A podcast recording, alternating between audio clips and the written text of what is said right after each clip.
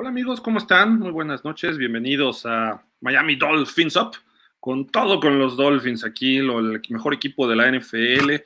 Y bueno, pues tenemos de fondo el Capitolio y su arbolito de Navidad, primero de diciembre.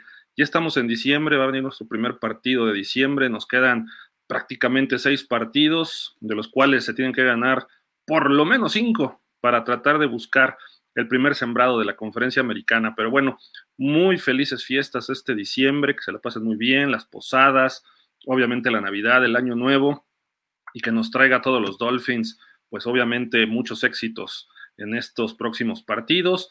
Y pues ahorita, este, este viernes, primero de diciembre, perdón, eh, pues obviamente tenemos un partido en puerta muy interesante contra los Commanders. Eh, interesante, ¿por qué? Porque Miami puede demostrar nuevamente ser un equipo competitivo, un equipo eh, pretendiente, que a punto de dar el brinco a ser contendiente, todavía falta ganar algunos partidos, eh, pero bueno, por ahí va Miami, está con muy buena marca, etcétera, ya lo sabemos perfectamente. Así que vamos a comenzar con la información y como vieron ustedes en portada de este programa, pues tenemos ahí a Devon Chan. Devon Chan sí va a jugar, esas son las buenas noticias. Eh, esto lo anunció hoy el señor Mike McDaniel.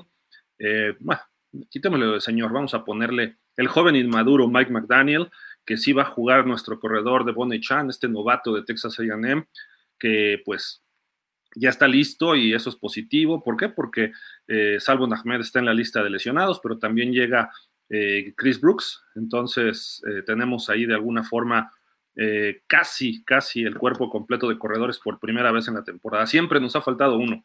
Si no era Jeff Wilson, era Chan, si no era Brooks, si no es ahora Ahmed, pero bueno, de los cinco eh, tenemos cuatro y eso es positivo en este momento. Y además están los tres mejores, que es Mustard, que es eh, Wilson y es este señor eh, Echan, ¿no? Entonces, Bip ya le dicen el correcaminos, ¿no? Allá el correcaminos Aguamarina, ¿no? Al señor Echan. Eh, me gustó esta, esta ilustración que sacaron por ahí en alguna red social, creo que era Dolphin Zone, trataré de darle su crédito correspondiente, pero no sé quién la hizo, nada más estaba esta, esta eh, ilustración, pero bueno, sí va a jugar. Eso es lo importante, es un buen punto. Eh, jugó un partido, estuvo tres, dos, tres jugadas y la tercera se va para afuera. Obviamente ahí sale, eh, hay un problemita. Esperemos que no sea de esos jugadores que se lesionan una jugada sí y una jugada no, ¿no? Entonces esperemos que, que sí nos funcione lo que esperamos y que sea mediano y largo plazo uno de los Dolphins más eficientes. Pues vámonos con Tyreek Hill. Tyreek Hill eh, estuvo en un podcast con eh, Robert Griffin III y esto fue lo que dijo. Eh, él es el número uno en Miami. Dice, Pat tenía Kelsey y estaba como celoso. Estaba como celoso Tyreek, está hablando en primera persona. Yo estaba como celoso. Est estoy, estoy sentido. Patrick nunca me invitó a su casa como lo hacía con Kelsey. Eh, por eso es que estoy aquí ahora. Nunca he sido el segundo de nadie antes. Toda mi vida, high school, middle school, era el receptor primario de mis quarterbacks. Llego a Kansas City y digo, no soy el segundo. ¿Qué está pasando aquí? No voy al asado de Joe. Quiero ir a los restaurantes caros. Y ahí se atacan de la risa eh, Eddie Murphy, digo, Robert Griffin III y Tyreek Hill. Eh, pero está claro, ¿no? Lo que está pasando en Miami esto lo define. Allá era un receptor muy bueno, sí, un receptor posición número uno, pero da a entender que no era el objetivo número uno en la ofensiva de Andy Reid. ¿Y esto por qué queda importante? Porque acá en Miami todos los pases van con él. Sobre todo la primera mitad, parece que no hay nadie más. Ya que llega a 10, 12 eh, rebasa los 10 targets, parece que ya empiezan a repartir el balón en otros jugadores. Pero Tyreek, eso es lo que tiene, que lo que le dan genera 100, 120, 140 yardas, ha tenido partidos de 200, creo que este partido se le puede prestar para tener una buena actuación este próximo domingo contra Washington. Su defensiva está bastante, bastante alicaída. Eh, Dallas los apabulló. Claro, fue en Dallas y había otras condiciones, pero creo que Miami puede repetir un poco esa dosis sobre el equipo de los Commanders. Y Tariq Hill puede tener un gran partido. Esperemos que rebase las 200. Que llegue rápido, que tenga dos, dos partidos de 200 en los próximos tres y otro de 120, 140 ya para que esté muy cerca del récord y no sea un problema cuando tengamos que enfrentar equipos de mayor nivel como Dallas, como Baltimore o como Buffalo. Ahorita que, que viene Washington, Jets, eh, Tennessee Jets, hay que aprovechar y que se rompan récords, que se hagan partidos importantes, etcétera. Pero bueno, ahí está la situación para Tyreek Hill, que también está involucrado indirectamente con otro asunto. El otro asunto es muy simple. ¿Por qué? porque hubo un caso de la semana 6 en un touchdown de Tyreek Hill. Llega, este, va hacia el centro contra Carolina, anota y se va hacia el centro de la anotación, pero se regresa. Y ya que regresa a la esquinita, llega con un chavo, un, muchacho joven de 20 años, y el muchacho le da su celular, se lo pone Tyreek y se echa una manchincuepa para atrás, ¿no? Una, una marometa al aire, ¿no? Y la consecuencia la consecuencia de esto es que a este chico le quitan la credencial de prensa. Aquí está, eh, le cancelan su credencial, se llama Kevin Fitzgibbons. Eh, le quitaron el resto de la temporada. Esta credencial como medios, ahí vemos claramente que dice su espalda en la foto de en medio, dice Media 055, esos chalecos te los dan cuando tú llegas al estadio y te dan, eh, te dicen, ahí está tu chaleco, y te tienes que comportar como medio, como representando un medio. Este muchacho dice, eh, bueno, no dice, más bien, eh, investigando y lo que él dijo en un video, que precisamente estas fotos son de ese video, que ha hecho trabajos de video para Tyreek Hill, Saquon Barkley, Antonio Brown y otros. Estudia en la Universidad de Miami. Tiene 20 años, empezó desde los 17 a hacer videos y empezar a aprender de todo esto. Ya ha estudiado y trabajado en redes sociales. En el 2022 hizo solicitud para trabajar con los Dolphins para hacer sus partidos, para hacer sus partidos refiriéndose a hacer videos, grabar videos, algunas cuestiones de este tipo, ¿no? Esto es algo muy común, pero este chavo no deja de ser un, eh, como le llaman ahora, influencer de alguna forma, aunque él hace videos, no es como tal el influencer que habla, pero es este tipo de nuevos medios que están surgiendo. Eh, ¿Por qué le cancelan la credencial? Pues hay lineamientos muy claros que te dan cuando tú llegas y te dan una acreditación de prensa.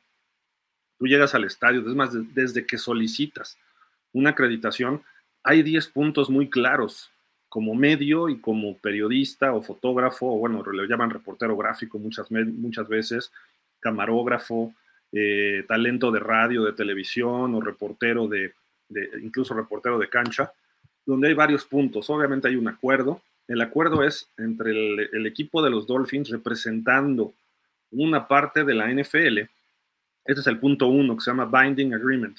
Eh, ese punto representa que tú tienes que eh, cumplir lo que ellos te pidan, ¿no? Y tú eres una parte de un medio de comunicación y estás acreditado para hacer un cierto trabajo, ¿no? Y los Dolphins se comprometen a entregarte esto y además te, te entregan unos lineamientos que ahorita voy a mencionar. El punto número dos es el propósito de la acreditación. La credencial se supone que te da un privilegio y un acceso revocable, o sea, todo queda sujeto a la eh, postura del equipo, del equipo local o del equipo que te acredita. Normalmente es el equipo local. En, juegos importantes como el Super Bowl, el Pro Bowl, el draft, eh, juegos internacionales, no acredita un equipo como tal, sino lo hace toda la liga. Pero aquí eh, son los mismos lineamientos prácticamente. Obviamente en el Super Bowl son un poco más eh, enérgicos, ¿no? Entonces, el, el, propósito es que tú vayas a hacer una cobertura para un medio de comunicación, hay varias condiciones, etcétera, y se define qué es cada parte, ¿no? El tercero, los usos permitidos, hay varios incisos. El primero se refiere, esta credencial autoriza el uso de una organización acreditada, normalmente es un medio de comunicación, en su mayoría de veces, solamente con propósitos de cobertura de noticias o editorial, y o editorial, mejor dicho, de acuerdo con los términos, bla, bla, bla, ya sabemos todos esos aspectos, y lo cual este, incluye algunos parámetros que también se mencionan más adelante. Entonces, esa es la primera parte, muy importante y no puedes usar las marcas de cierta forma, eh, los materiales tienen que ser definidos de cierta otra forma. Eh, lo hemos visto nosotros en pausa recientemente con Dani, que ha estado con los Leones de Detroit. En el Super Bowl, en el Pro Bowl hemos tenido también enviados, entonces esto es muy, muy claro. Nadie lo lee y ese es un problema, pero hay que leerlo. Inciso B, la organización acreditada debe, eh, puede, mejor dicho, ofrecer también distribución en sus plataformas de, medios, como eh, periódicos, televisión y radio. O sea, tú vas acreditado por un periódico, pero en tu periódico hay un acuerdo con televisión y con radio, puedes ofrecer eso, siempre y cuando esté bien establecido. O con la nueva distribución de, plata, de plataformas nuevas, perdón, como redes sociales principalmente, sitios web, eh, etcétera, ¿no? Entonces, incluso podcast, ¿no? Entonces, este es el punto B y ahí es donde va un poco incluido. El punto C es el material solamente puede ser usado para eh, detallar lo, que pasa ¿no? en el partido. No puedes, este, aquí es, es, muy subjetivo, pero bueno, en términos generales se entiende. Eh, también eh, impone ciertos límites, no puedes entrar a ciertas áreas. Si te pasas, normalmente dicen aquí no está permitido, te vas para afuera.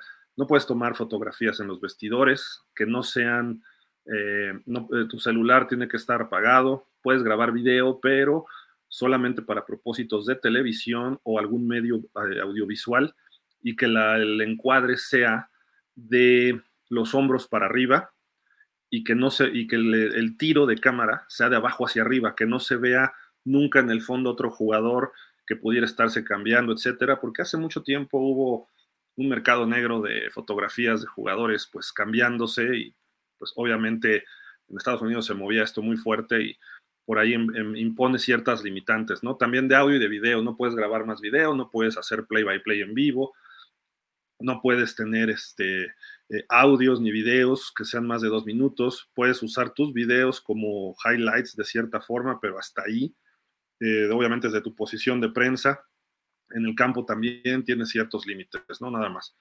Y eh, pues obviamente no puede ser transferible esta, esta este, acreditación. Seguimos rápido, ya los otros puntos, no hay video ni contenido del juego y no puedes hacer streaming, otra vez se repite, no puedes hacer el play by play. Aquí este punto es también importante porque muchas veces hemos visto que se llevan fotógrafos. El punto 6, eh, la organización acreditada asume el riesgo de cualquier lesión. De hecho, tú cuando entras al campo firmas una responsiva que si te taclean, te rompen un hueso, terminas en el hospital conmocionado, incluso muerte, tu familia no puede reclamar absolutamente nada de un seguro, una indemnización, etcétera. Todo va bajo tu propia bajo tu propio riesgo, ¿no? Desde un empujón, una fractura, una conmoción, lo que sea. Hasta un grado de fallecimiento. Y luego hay, hay reglamentos, etcétera, ya cosas muy legales. Hay disputas que se pueden hacer y que puedes este, eh, se, tendría que tocar a través de un arbitraje en la ciudad. Esto es fuera de lo que se refiere, eh, en caso de que sientas algún abuso por parte de la liga o de sus equipos, este chico podría ir a algún tribunal ¿no? y hacer un arbitraje. Y pues hay cláusulas de, de condicionales, ¿no? que prácticamente los equipos se reservan su derecho de admisión. Vamos a resumir lo que pasó en este partido. Este chico, aunque trabajaba para los Dolphins y concretamente para Tyreek Hill, eh, pues él tendría que estar tomando fotos y, no venderlas, sino trabajar para algún medio. Este chico estaba trabajando para los mismos Dolphins, pero su labor dentro de los Dolphins, yo cuando trabajé con los Dolphins era específicamente hacer la misma labor que un reportero. Eh, tenías que cuidar esos límites, no te podías extra, extralimitar, eh, no puedes entrar al campo, tienes que estar atrás de ciertas líneas, no puedes entrar a los vestidores hasta solamente cuando están abiertos y de hecho tú, cuando termina el partido, llegas afuera del vestidor y está cerrado y están los speeches de los coaches, están este, gritando, celebrando o están tristeando, lo que sea, y de repente ya sale alguien y dicen el vestidor está abierto, entonces abren la puerta y entran todos los reporteros. Normalmente un lado está la sala de entrevistas y por acá está el vestidor, entonces tú te puedes meter al vestidor y entrevistar al que sea, al, jugador que tú quieras. Eh, y pues ahí pasan muchas cosas, ¿no? Normalmente. Pero bueno, a final de cuentas, este chico no estaba mal colocado, pero cuando tú estás en el campo, eh, no puedes estar grabando con un celular, puedes estar grabando con ciertas cámaras, pero el chico puede grabar con celular. Yo digo que hay celulares muy profesionales y se puede hacer, pero los Dolphins, cuando vieron este abuso, entonces le dijeron, ¿sabes qué? Tú no puedes ser partícipe del juego. Aunque trabajes con Tyreek, tú no puedes estar eso porque nosotros te estamos pagando para hacer una labor dentro del partido, que era tomar ciertas imágenes, pero no facilitarle el celular a, a, Tyreek, ¿no? Entonces, sí es enérgico, sí, nada más es por la temporada, sí, y de hecho hay una confirmación por parte de la NFL, se llama, eh, el señor es Brian McCarthy, confirmó que la liga le revocó su credencial el día del juego a Fitzgibbons, que se apellida este chico, pero le ofreció una oportunidad de seguir eh, pues generando contenidos en otros proyectos dentro de los Dolphins y dentro de la NFL.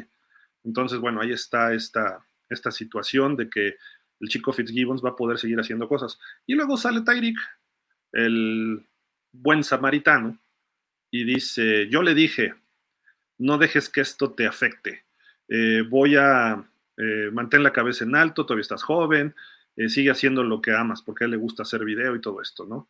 él y yo estamos trabajando continuamente juntos, le dije que voy a cubrir su salario, su salario, lo que representa, lo que le pagaba la NFL o lo que fuera, lo, que él recibiera. Le dije, estoy citando palabras de Tyreek, le dije que me iba a asegurar que todo estuviera correcto y me iba a encargar de él y asegurarme de que no se quedara sin trabajo. Es mi muchacho, ¿no? Y qué bueno, qué bueno que lo haga Tyreek, porque obviamente Tyreek le pidió esto, obviamente estaba más que de acuerdo eh, este muchacho Fitzgibbons con Tyreek. Tyreek de hecho anota y voltea hacia varios lados, cuando va hacia el centro, voltea hacia varios lados y se va justamente hacia donde está Fitzgibbons para darle el celular y hacer su manchincuepa. Entonces ahí creo que esto es lo que, lo que es importante y la NFL le dijo, hayas formado parte o no de ese festejo, supieras o no, a final de cuentas se te sancionó. Y eso, pues, digo, desde el punto de vista de medios de comunicación, se entiende y hasta se aplaude, porque, pues, últimamente surgen los eh, influencers, ¿no? De, medios, de, no de medios, de redes sociales, y estos influencers de repente obtienen ciertos accesos que ni siquiera los medios tienen y se puede entender, la NFL analiza tu número de seguidores, tu experiencia, etcétera, ¿no? Entonces estos influencers deberían, eh, pues, tener ahí una posición, yo creo que sí, pero no quitar posiciones a un fotógrafo de un periódico, de una revista, de un, este, una agencia de noticias, eh, incluso del mismo equipo. Si va a tomar fotos y video, pues que lo haga correctamente, nada más, y que no participe de esto entiendo que las cosas se empiezan a involucrar y se, van de, calle, ¿no? Pero eh, se ve que este muchacho sabe, ha trabajado con Saquon Barkley, ha trabajado con Antonio Brown, entonces, quién sabe, y algunos otros, dijo él, mencionó en su video. Pero en fin, ahí está esta, esta situación que más vale aclararla porque también he visto en redes acá, acá en México de repente sancionan a ciertos periodistas muy del estilo, así de que son como que generan contenidos en redes nada más, no trabajan para un medio como tal. Eh, e incluso hay algunas desviaciones y no puedes entrar aquí, ¿por qué? Porque tú haces esto, etcétera, ¿no? Y hay otros que se reservan el derecho y dicen, no te voy a acreditar. Acá en México pasa lo mismo y más o menos las reglas aplican igual. Entonces no hay, no hay mucho problema. Pero bueno, en fin, este rollo eh, esperemos que se aclare y que no sea un factor de distracción en los Miami Dolphins. Vámonos con algo ya de la semana. Eh, desde la semana pasada, el viernes, justamente durante el partido, se anuncia, bueno, se anuncia, se da a conocer durante el partido, hacen un, una especie de paquete, como se le llama, un paquete, pues para dar a conocer eh, lo que es la, eh, pues a la persona, un jugador, es un reportaje, digamos. Este no era un reportaje grabado como tal, era una plática de Al Michaels a través de Amazon Prime que empieza a presentar a Mike McDaniel y hablando de pues, su juventud y hablando de lo que él ha hecho, etcétera, eh, desde que empezó en Denver y cómo fue creciendo. Han contado su historia de que empezó de recoger balón. Bueno, primero fue como fan, luego recoge balones con los Broncos, de ahí le dieron su interinato con Mike Shanahan y cómo fue brincando, pasó por Cleveland, Atlanta, Houston San Francisco, y llegó a Miami a ser head coach, ¿no? Eh, todo esto, y de repente Al Michaels platica la historia de eh, cómo conoció a su esposa. Y la historia la dijo Al Michaels en grandes términos, trataré de citarlo lo mejor posible, que estaban en un centro nocturno, en un bar, antro, como le quieran llamar, y estaban celebrando algo. Se entiende que eran los 49ers, no estoy seguro, pero fue hace como 5 o 6 años. Y eh, de repente empieza a bailar con una muchacha, uno de sus jugadores. Bueno, no uno de sus jugadores, un jugador del equipo, y había varios del equipo celebrando. Y entonces se acerca Mike McDaniel y le dice, dejas de bailar con esta muchacha, si no, no vuelves a jugar para este equipo. Y entonces el otro cuate le dijo, ok, y se fue. Y él empezó a bailar con esa muchacha y resulta que cuatro años después se casó con ella y tiene una bebé, etcétera, ¿no? Eh, esto generó algunas molestias, algunas reacciones, porque a final de cuentas es un abuso de autoridad o de superioridad o abuso de poder, porque el jugador pues está por debajo de cualquier coach. Ya lo que, eh, eso, eh, de hecho, este, lo platicamos bastante nosotros en el WhatsApp de, de Dolphins y pues ahí hubo diferentes posturas, ¿no? Al respecto. Eh, hubo algunos que incluso se fueron sobre Al Michaels, que no debió haber dicho eso y bla, bla, bla, que eso es vida privada, pero el mismo que lo contó, lo que dijo Al Michaels fue el propio, el propio coach. Y después pusieron fotos de él con su esposa y todo, y tan tan. La reacción de Kirk Hubstrite, el otro comentarista, dijo, oh, es un clásico, pero puso cara así como aguas con este cuate, ¿no? Por el abuso de poder o abuso de autoridad. En fin, llega el lunes su conferencia de prensa de Mike McDaniel y lo primero que hacen los reporteros le preguntan sobre este asunto. Y dice, la historia es verídica. ¡Pum! Ahí viene el primer impacto. ¿Es verídica? Porque lo que se suponía es que pudiera haber sido falsa, pero no, dijo, es verídica. Pero tenemos todo el, este, el esqueleto, pero no tenemos, hay detalles que no son así tal cual. Y empezó a dar sus explicaciones. Y dijo, una, dice, llevaba bailando con la chica 40 segundos o llevaba bailando con ella 40 segundos, no es que llegara con ella y estuviera con ella y bla, bla, bla. ¿no? Dice, luego, no es que fuera mi jugador. Dice, yo era coach corredores y él estaba en otra área. Dice, yo qué iba a tener influencia sobre él híjole, cualquier influencia que quieras. ¿A quién le va a creer un head coach? ¿A un jugador X, porque no era un jugador famoso, o a un, este, o a un coach asistente? ¿Y a quién le va a dar la razón? Si es que ocurriera algo, ¿no? Pero bueno, en fin. Y luego le dice a, eh, dijo que habló con su esposa y su esposa le dijo, este, vas ya quedaste como el robanovias, ¿no? Entonces tienes que aclararlo. Y hasta él se burla de sí mismo y dice, pues véanme, con este cuerpo me puedo robar novias, ni que fuera yo galán, ¿no? Prácticamente. Y dices, ok, eh, puede tener razón en lo que dice. Y al final dice, fue una broma y hasta el mismo jugador lo entendió así. El caso de McDaniel es que él entre broma y broma, la verdad siempre la asoma. Así contesta él sus conferencias de prensa, hace bromas del rival, hace bromas de sus jugadores, hace broma de la situación, eh, se vacila a los reporteros, los tacha de tontos, eh, en fin, y dijeras, bueno, pues es el coach número uno en toma de decisiones, etcétera, y no, se equivocó contra los Jets y se equivocó tres veces, tres veces claramente. La primera, llegas adentro de la yarda 10, viene cuarta, y en tu primera serie ofensiva y te la juegas en cuarta, te vas sin puntos. No sabías qué iba a pasar después en el partido, no sabías que los Jets iban a estar tan mal sí moviste el balón sin problema una serie, pero hemos visto que eso ocurre en muchos partidos y luego no vuelves a mover el balón. Suma tres puntitos. Se la jugó mal. Eso ya en decisiones de juego. Luego dos. Quedaba un minuto y en ese minuto decide ir con pase. Él no tenía tiempos fuera, iba ganando 10-0 no tiene tiempos fuera y decide ir con un pase a la lateral eh, para que reciba el balón y se salga, me parece que era Braxton Berrios, un receptor que está acostumbrado a ir hacia adentro, es un slot, normalmente va en trayectorias hacia adentro o pases muy cortitos hacia afuera, un quick out que le llaman, ¿no? No, lo manda una escuadra afuera, un desarrollo largo la jugada. Y además, el pase que Tua menos porcentaje de, certeza tiene. Su, su, mayor porcentaje es adentro, pero bueno. Y en primera oportunidad y tres tiempos fuera Nueva York, que no había, no había dado una en todo el partido. En lugar de correr, que quemara su primer tiempo fuera de los Jets, corres en segunda, quema su segundo tiempo fuera de los Jets. Los Jets te iban a regalar tiempos fuera. Y además, como tú corres con Mustard, quizá Mustard se pudiera haber escapado 10 yardas, 15, y en otra ocasión igual, y probablemente Saleh hubiera quemado sus tiempos fuera. Además, era un minuto. Lo lógico es ir a buscar por lo menos un gol de campo porque tienes la ventaja 10-0. Pero bueno, en ese pase, lanza Tua lo que normalmente lanza mal, que es una escuadra fuera de 12 yardas, y termina una intercepción que es de vuelta para touchdown, un pick six. Y de repente un partido que habías borrado por completo a los Jets, tienes a los Jets a cuatro puntos. Afortunadamente los Jets fallan el extra, pero bueno. Y dices, bueno, la situación era la misma porque no corrió más que cinco o seis segundos. Entonces dices, ¿qué voy a hacer ahora? Y McDaniel dice, voy a hacer lo mismo y voy a ir por más puntos. Como, o sea, toda la avaricia, quiero más, quiero más.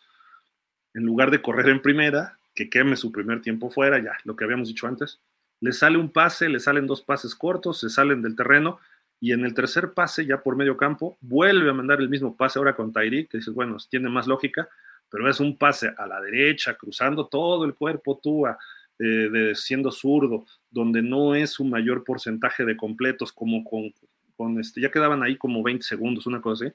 Dices, bueno, se puede arriesgar más, pero termina siendo interceptado otra vez. ¿Por qué? Porque es un pase que no está, que Tua no es bueno. Y terminan interceptándole dos pases en cuestión de 40 segundos y tú a sus números se van para abajo y Miami está comprometido en el partido. La siguiente jugada viene el, el, fail Mary o el, el, este, el pick six de 99 yardas de Jevon Holland que pues salvó el momento. Y además viene otro problema que no está metido en el juego. No está metido en el juego McDaniel. Se va hasta touchdown y McDaniel se, se pone a correr, se mete al campo y se va a ir hacia los vestidores con el reloj en ceros. ¿Qué no sabe que se tire el punto extra? se tiene que quedar al punto extra y calmar a su equipo que no se meta porque te puede costar un castigo, muchas razones, y él mismo se mete. Te quedas, te esperas al punto extra, 17-6, ok, perfecto, te vas al medio tiempo. Ahí no para. De repente ya empezaba a hacer frío en Nueva York y se pone enfrente de un calentador y le empiezan a gritar los fans de los Jets, ya como en el cuarto cuarto, le empiezan a gritar de cosas y les dice, oh, tengo frío. Y este, estoy, estoy calentándome, tengo frío. le dijo, este, tengo frío. Y de repente voltea y les dice, y estoy ganando. O sea, ¿qué tiene que hacer un coach hablando con los fans? Encendiendo cualquier posibilidad de una cuestión fuera de fútbol, ¿no? Y justo en el mismo partido, donde indican que él abusa de poder y hemos visto alguna toma de decisiones, eso muestra una inmadurez actualmente dentro de fútbol eh, luego presentan sus tenis, unos tenis que pues, por muy caros que sean, eh, usarlos sin calcetines o con esos calcetines que nada más te tapan el talón, este, en un lugar de frío, andas de pants y los pants arremangados como brincacharcos, parece que el tipo está lavando carros y no está de head coach. Eh, luego está desfajado, pero nada más la mitad, no está desfajado ni completo, ni está fajado completamente la camisa y todo. Es una facha el señor, es una facha. Entonces, y luego vemos lo que hizo en pretemporada o en el off-season, eh, gritando ahí en media duela con el Miami Heat. Eh, se entiende la emoción y se puede justificar, pero no de un head coach, por muy joven que seas. Y van a decir, es que son los nuevos coaches, porque me lo han dicho. Esta es la nueva versión de coaches. Pues yo no veo a Sean McVay, que es más joven que él, haciendo esto. Yo no veo a Kyle Shanahan haciendo esto. Yo no veo a, ¿qué otro? Brandon Staley, muy malito, pero tampoco lo veo haciendo cosas así. Este, y el joven que me diga, no lo veo haciendo estas cosas. John Gruden llegó a los 33, 31 años a ser coach. Don Shula debutó a los 33 años también siendo coach. John Madden, otras épocas sí, pero no hacían estos ridículos que está haciendo nuestro head coach. Esperemos que siga por el buen camino, esperemos que pueda ganarle un equipo ganador, esperemos que pueda hacer cosas mucho más avanzadas, eh, me refiero de fútbol, y que deje de eh, pensar en cosas externas al fútbol y se preocupe por cosas de fútbol. Y justamente sobre eso, pues esta semana hubo dos, hubo una entrevista, me parece que fue el miércoles, normalmente programan a los coordinadores los, perdón, los jueves, el primer día es el coach, los miércoles es los coordinadores y el jueves meten a otros coaches. Entonces creo que fue el jueves que habló Big Fangio y dentro de lo que dice Big Fangio aquí hay varias palabras de él en la semana que están, están muy interesantes y dice, en los Hail Mary quiero a mis muchachos que baten el balón abajo. Si están solos, ok, la atrapada. Refírense a lo de Jevon Holland, ¿no? ¿Y qué es lo que les dice? Batea el balón, eh, tira el balón, échalo para abajo, no, no, no vayas a pegarle mal, que rebote y lo agarren ellos y nos anoten, etcétera. Y sobre todo si están solos, como el caso de Jevon Holland, que quedó aislado entre toda la gente, de repente se hizo un hueco, porque los Jets no saben correr un Hail Mary, gracias a Dios, ¿no? Los Jets, un Hail Mary tiene su, su chiste, no nada más es enviar el balón y a ver qué pasa, no mandas, digamos que tres líneas de receptores. Mandas receptores hasta el fondo de la zona de anotación, mandas receptores como a la mitad o entre el inicio de la zona de anotación y la mitad, y mandas un trailer o un trailer que va como a cinco yardas atrás de la zona de anotación, van como escalonados y vas, mandas cuatro cinco, tus cinco receptores van ahí normalmente y todos van como que saben a dónde va a ir el balón. A veces el balón puede ir al centro, puede ir al hashmark, puede ir a los números o puede ir al esquinado, dependerá de cómo lo corra eh, cada equipo. Y los Jets, el, el, pase lo manda este señor Boyd y lo manda justo donde no estaba corriendo ningún Jet. Ahora los Jets, uno se va hacia la lateral y los otros dos se van hacia adentro. ¿Quién se equivocó? Probablemente el coreback. El coreback no lo puso donde debía. Y los receptores de los Jets, ninguno reaccionó hasta que ya el balón venía cayendo. Eso no es problema de Miami. Eso, qué bueno, se puso vivo Jevon Holland, lo atrapa y luego vámonos. Y el error que tienen los Jets, que no ponen el trailer, porque el trailer o el trailer o el que viene atrás hubiera tacleado a Holland de inmediato. Pero no, cuando Holland empieza a correr, recibe bloqueos y va contra puro gordo. Entonces, pues los, nuestros gordos bloquearon a sus gordos y a un corredor, a Brice Hall, por ahí le puso un planchón, creo que Christian Wilkins, y el coreback pues, nunca va a parar un safety, touchdown. O sea, por, por una mala planeación de Jets, que eso no es problema de Miami, repito, pero tiene razón, si está solo, intercepta, si no, va para abajo, ¿no? Ese fue un primer punto. Luego le preguntaron de McDaniel y dice, McDaniel quiere e instiga diversión, pero en el fondo es un entrenador que sabe de fútbol, que se dedica a eso, que se olvide de la diversión. Te diviertes cuando ganas, no te diviertes en el proceso, o sea, te puedes divertir en el proceso, sí, pero me refiero, no te distraes. Cuando la diversión es distracción, ya caes en un problema. Y cuando la diversión es inmadurez, afortunadamente los jugadores se han visto muy maduros y no se ha desbordado esto. Pero hay que tener cuidado porque de repente así pierdes un vestidor de la noche a la mañana. Pero en fin, obviamente Big Fangio es totalmente lo opuesto a, McDaniel. No le sacas una sonrisa ni por error y pues tiene un largo historial como gran genio defensivo como head coach le fue mal, pero bueno, es, parte de lo que le preguntaron y él contestó. Dice, ganar ha curado más enfermedades que la penicilina. Sí, totalmente. Puedes tener un eh, vestidor totalmente roto, pero ganas y de repente ya todo el mundo es amigo y todo el mundo se quiere, ¿no? Habló de Wilkins. Dice, debería ser un muchacho de 8 o 9 sacks hasta el momento, o, no, eh, lo que él dice, hasta el momento, y tiene seis y media nada más. Aún así, este seis y media sacks de, de Wilkins es su mejor marca en su carrera.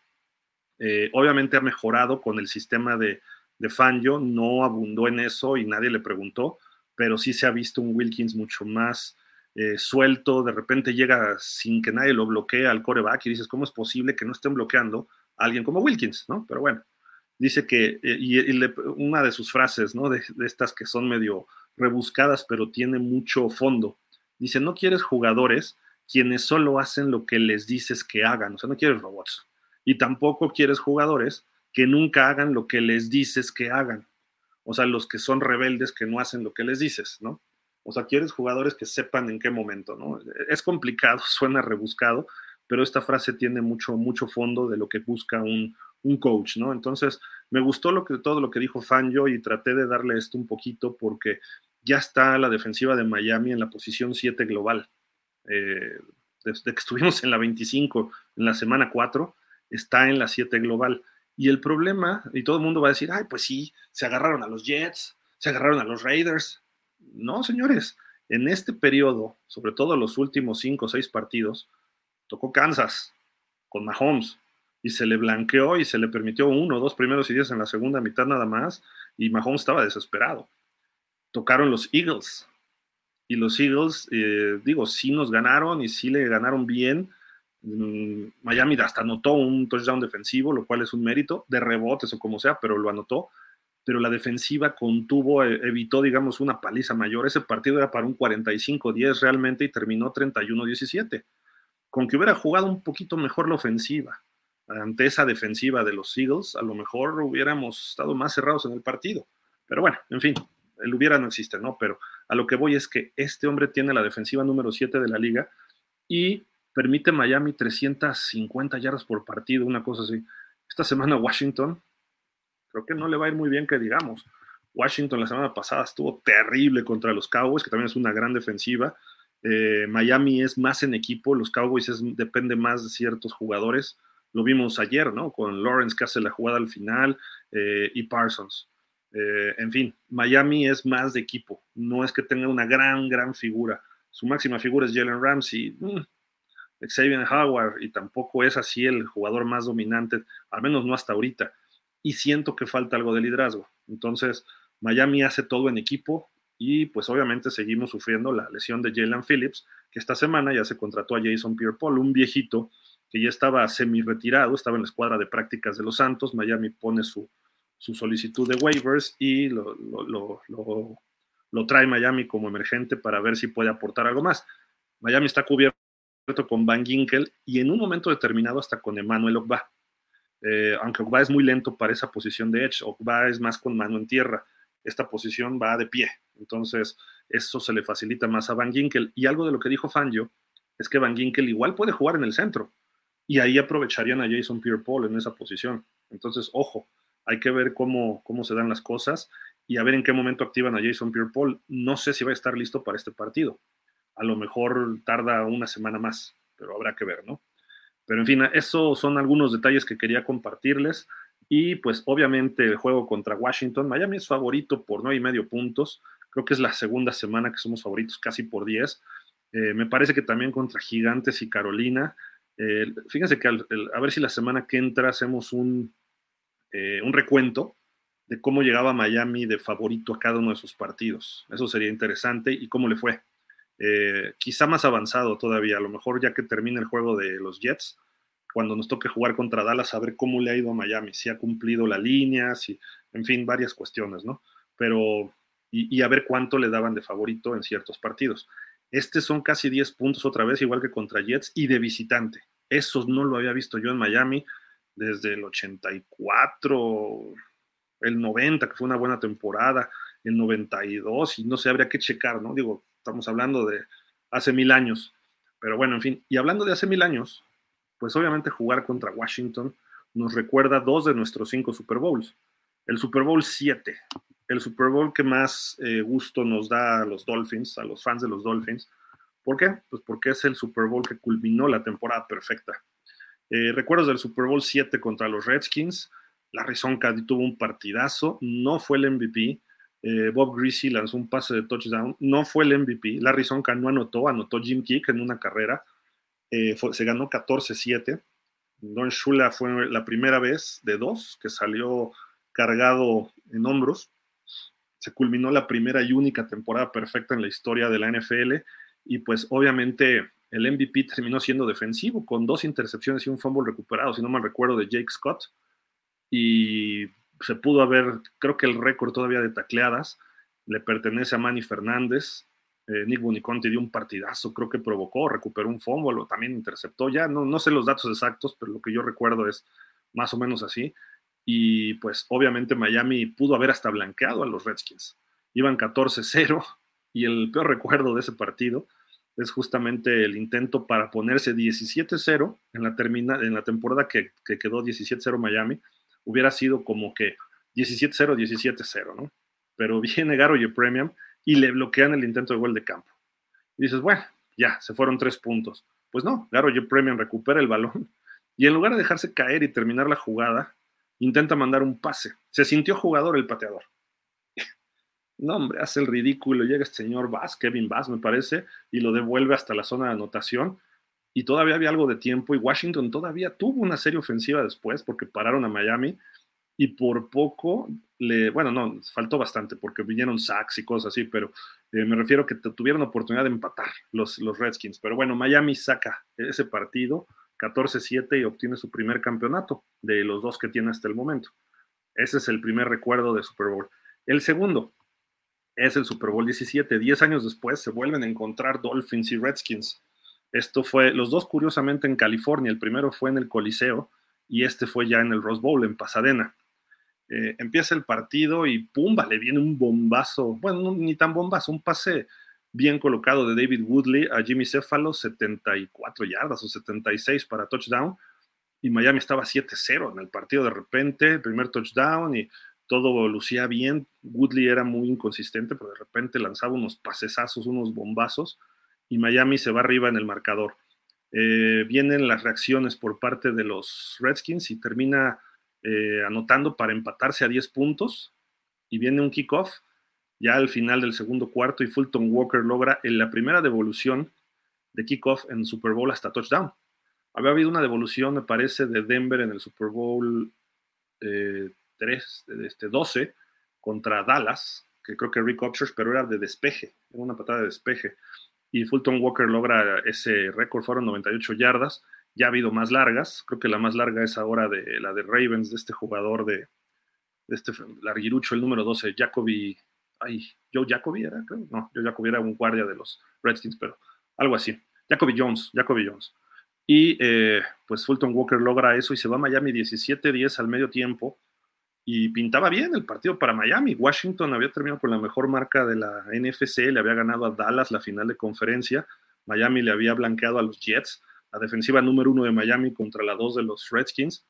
Y pues la segunda mitad meten un gol de campo los Redskins y luego meten un touchdown, se, suben 20-17. Woodley jugó muy mal la segunda mitad. El tercer cuarto se fue 0 de 9 y con una intercepción en la segunda mitad Woodley y viene una jugada que define el partido. Todo el mundo dice, John Riggins es el MVP. No, señores, el, verdadero MVP de los Redskins se llama Joe Theismann. Estaban acorralados los Redskins después de la intercepción a Woodley, que lanzó un pase largo al centro y que rebotó, de hecho, en las manos, me parece que de Jimmy Céfalo y le cae a un defensivo, porque le pegan a Céfalo, pero bueno, quedan ahí muy acorralados. Intenta hacer un pase pantalla Joe Theismann y le brinca a Bocamper lo batea y el balón sale elevadísimo, elevadísimo y se va hacia afuera. Y Bocamper lo ve y va corriendo y Bocamper eh, se estira. Si ven la foto del lado izquierdo, está en la yarda 2 o en la yarda 3 y de repente se estira, ya está el balón llegando y Tyson lo ve. Y hay una toma de NFL Films genial de la cara de Joe Tyson cuando ve que el balón sale hacia arriba y sale disparado, pero con una cara de susto para irse sobre de Bocamper y tratar de evitar, pues si ya te hicieron el bateo de pase y si te lo van a interceptar, pues evitar que anote. Pero corrió con tal, tantas ganas Tyson que le tira el balón, le tira el balón de las manos a Bocamper, que Bocamper yo creo que nunca lo esperó. Y ahí se ve la segunda foto, ya el balón está en el piso, Tyson se lanza como portero y quitó el touchdown que hubiera puesto Miami 24-20, ya avanzado, eh, no todavía era el tercer cuarto, finales del tercer cuarto pero el momento se, prestaba para que Miami pudiera controlar ese partido, porque hasta ahí Washington no se había visto tan, tan poderoso. Ya en el cuarto cuarto, incluso Miami había frenado a los Redskins y eh, viene una cuarta oportunidad de esa jugada que hemos visto del diesel, del corredor de John Riggins, cómo se escapa. En cuarta oportunidad de una yarda se la juega Joe Gibbs y dice, vamos por ella. Iban ganando 20-17 Don McNeil lo trata de taclear y la potencia fue mucha, lo corretea uno de los Blackwood, touchdown de cuarenta y tantas yardas, una cosa así. Se acabó el Super Bowl porque además ya quedaban dos, tres minutos, ¿no? Ya había metido a Don Strock Shula y Don Strock tampoco le fue muy bien, ¿no? Pero bueno, son los recuerdos de esos Super Bowls. Eh, y pues bueno, eso para Miami representa el 40% de su historia en Super Bowls enfrentarse a este equipo, ¿no? De los, de los Commanders. Ahora, por primera vez los vamos a ver como Commanders. Todos los duelos han sido como como Redskins. Y precisamente ya para este partido, ya para cerrar este podcast, pues vámonos con lo doloroso, la lista de lesionados. Eh, está larguísima en Miami. Teron Amstead, limitado toda la semana, cuestionable. Rodilla y cuadríceps. Él dijo que se sentía muy lento el partido pasado, bla, bla, bla, pero los Jets no le provocaron mayor problema. Creo que pueden generar algún problema internamente los Commanders. Tienen ahí a dos buenos tackles, pero no sé por qué se decisión de Chase Young y de Montez pero bueno, allá ellos, ¿no? Creo que no tiene tanto problema en ese sentido Teron Amstead, tampoco tiene que esforzarse de más, pero se debe cuidar. Chris Brooks, limitado todo la semana, cuestionable, él acaba de regresar de la lista de lesionados, a lo mejor ni lo activan, muy probablemente no lo veamos. Lester Cotton, el otro eh, liniero, dice que tuvo una enfermedad el miércoles y ha estado limitado. No sabemos si se enfermó del estómago, qué le pasó, ¿no? Pero bueno. Luego Jevon Holland, rodillas. Sabemos que al final del partido pasado contra los Jets salió golpeado en una jugada y todos creíamos que era una conmoción o el hombro porque se choca de frente con alguien. Y no, el problema había sido las rodillas, entonces esperemos que esté bien Jevon Holland. Si no puede jugar, digo, no estamos tan desprotegidos en ese aspecto. Está de Sean Elliott, Brandon Jones ha estado entrando intermitente, de forma intermitente, pero creo que sí lo necesitamos, pero si no está bien, mejor cuidarlo, mejor cuidarlo. Y si se pierde uno o dos juegos, no pasa nada, no pasa tanto, mejor dicho, ¿no? Eh, está cuestionable también. Robert Jones, este otro liniero, rodilla, limitado los tres días, cuestionable para el juego. Kendall Lamb, espalda, no entrenó, no entrenó y limitado hoy, cuestionable. Luego el centro largo, todo también estuvo limitado, aunque no hay una decisión. Eh, probablemente los que tienen ya un guion en el estatus final de lo que es el estatus de juego, probablemente todos puedan jugar, ¿no? Aunque estén limitados o no hayan entrenado en algún momento. Blake Ferguson, Tyreek Hill, porque vimos un pase que, lo, lo, ataclean por atrás. Quizá no esté acostumbrado a que lo tacleen así a Tyreek porque nadie lo alcanza y le lastimaron el tobillo, salió, pero aguantó y terminó el partido. Eh, Robert Hunt, eh, esperemos que ya juegue Robert Hunt. Yo la verdad estoy esperando ya que regrese creo que es factible que lo veamos. Kader Kohu no entrenó dos días o no hay reporte de él dos días, también un problema en el tendón de la corva limitado hoy. Mostert limitado, yo creo que Mostert sí va a jugar. Durham Smythe, esperamos verlo ya de regreso, limitado los tres días y él tiene un problema en el tobillo. De Bonnie Chan ya les dije y hoy lo confirmó McDaniel que va a jugar, entrenó al full. Ya de, de, Chan para abajo, todos entrenaron al full, así de que ya nada más será decisión si los mete o no McDaniel. Mismo caso de Laia Campbell, Bradley Chow, Chase Claypool, me gustaría verlo también en la alineación. Alec Ingold. Tua, bueno, lo ponen como lesión, pues el raspón ese tan fuerte que se veía la piel en carne viva, pero bueno, un parchecito y así juegas, ¿no? Es, la, verdad es algo normal lo que le pasó en el fútbol americano.